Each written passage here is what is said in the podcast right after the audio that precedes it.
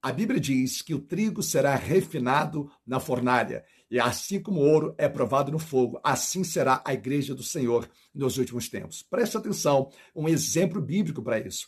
Pedro um dia lhe disse para Jesus: Senhor, todos podem te negar, mas eu não te negarei. Pedro se achava superior aos outros, e Jesus, com todo amor, lhe disse: Você me negará três vezes. Na medida que Pedro andou lado a lado com Jesus, ele foi sendo aperfeiçoado. Nos últimos tempos, uma das maneiras de Deus aperfeiçoar nossa fé é fazer que nós reconheçamos a dependência dele. Por isso que Daniel, capítulo 11, no versículo 35, diz assim: Ora, chegará a época em que alguns sábios tropeçarão, sabe aquele que tem temor a Deus, para que sejam devidamente refinados, purificados e alvejados até o final dos tempos. Ou seja, Deus vai permitir que você você se sinta fraco, para que você se torne forte. Deus vai permitir que você se sinta frágil para que você se torne dependente. Pensa nessa palavra que o Espírito Santo